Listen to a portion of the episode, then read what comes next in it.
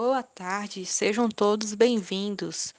Hoje a nossa leitura será em Provérbios 11, versículo 14, que diz: Não havendo sábios conselho, o povo cai, mas na multidão de conselhos há segurança.